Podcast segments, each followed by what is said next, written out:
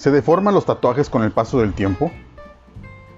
Los tatuajes aplicados en la juventud se deforman junto con la piel conforme ésta envejece.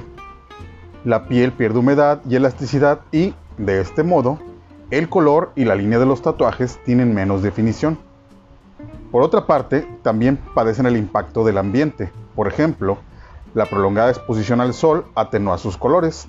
El negro se vuelve gris o azulado y el verde cobra la tonalidad pálida de un moretón. Otros factores pueden afectar negativamente su apariencia.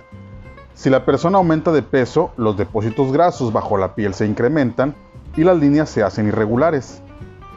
La pérdida súbita de peso o las rutinas de ejercicio también pueden afectar, para mal, el diseño original. Una clave para mantenerlo es conservar el mismo peso e hidratar la piel adecuadamente.